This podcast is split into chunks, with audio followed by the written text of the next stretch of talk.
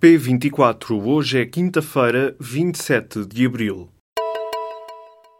O prazo para acusar José Sócrates voltou a ser adiado pela Procuradora-Geral da República. Joana Marques Vidal determinou que o inquérito tem de ser concluído no prazo de três meses a contar da data da devolução das cartas rogatórias enviadas por Portugal a outros países. A PGR aponta julho como a data final.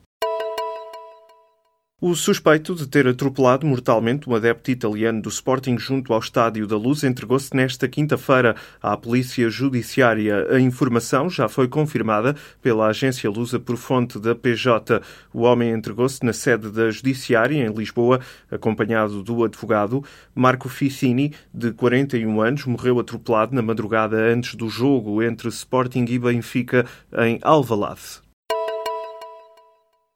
Vai haver um novo Museu Nacional. Será instalado na Fortaleza de Peniche e tem um nome provisório, Museu Nacional da Resistência contra a Ditadura. É o 15º museu da Rede Nacional gerida pela Direção-Geral do Património Cultural. O Estado vai recuperar os três edifícios que faziam parte da antiga prisão política do Estado Novo na Fortaleza de Peniche. O governo atribuiu 3 milhões e 500 mil euros do programa Portugal 2020 para as obras e para a instalação do museu. A Direção-Geral do Património quer começar as obras ainda este ano. O Ministro da Cultura, Luís Filipe de Castro Mendes, espera inaugurar o museu em 2019, antes do final da legislatura. O Conselho de Ministros reuniu-se nesta quinta-feira em Peniche, precisamente no dia em que se comemoram 43 anos da libertação dos presos políticos depois da Revolução de Abril. O diretor da Polícia Judiciária vai apresentar uma queixa no Conselho Superior de Magistratura contra o juiz Carlos Alexandre. Em causa está a legalização de uma cidadã brasileira, namorada de um narcotraficante que também era informador da Judiciária. O homem era conhecido das autoridades por ser traficante, mas também por ter ligações a organizações terroristas e preferiu receber como recompensa pela colaboração com a polícia a legalização da namorada em vez de ser pago em dinheiro.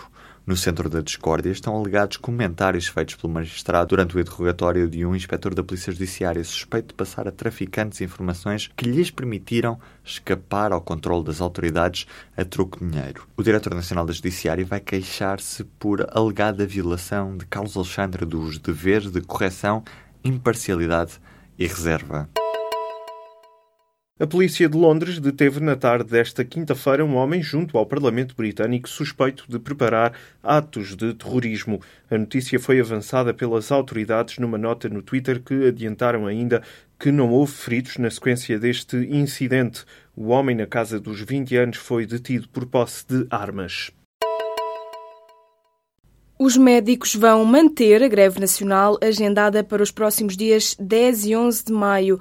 As estruturas sindicais afirmaram nesta quinta-feira que todos os pressupostos da greve se mantêm. Em declarações à luz, o secretário-geral do Sindicato Independente dos Médicos afirmou que os sindicatos saíram desapontados da reunião desta quinta-feira com o Ministério da Saúde. As estruturas sindicais têm-se manifestado por causa da falta de concretização das promessas do governo depois de mais de um ano de negociações. Os médicos reivindicam o pagamento das horas extraordinárias na totalidade, a redução do número de horas de trabalho nas urgências e a limitação da lista de utentes por médico de família. José António Saraiva foi acusado pelo Ministério Público de devassa da vida privada. Em causa estão dois parágrafos do livro Eu e os Políticos, lançado pelo antigo diretor do jornal Sol em setembro do ano passado. O relato de factos da vida privada da jornalista Fernanda Câncio já tinha levado a que o livro fosse retirado de circulação. A jornalista considera o relato uma invasão da vida privada e um ilícito civil e criminal. Agora é o Ministério Público que acusa Saraiva de devassa da vida privada na forma continuada. O antigo diretor do Sol disse à Lusa que a acusação não faz sentido. Saraiva afirma que não houve invasão da vida privada e que não descreveu as fotografias nem o conteúdo das mesmas.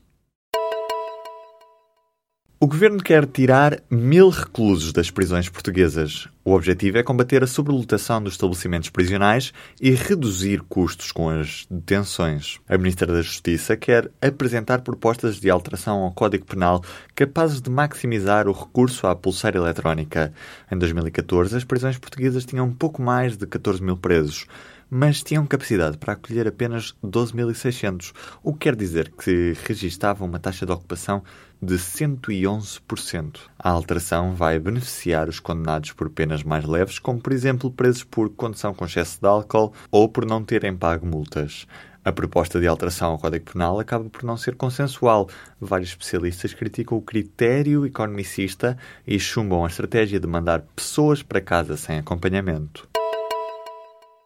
Portugal continua com um saldo natural negativo. Confirmadas as tendências dos últimos anos, em 2016 houve mais pessoas a morrer do que a nascer.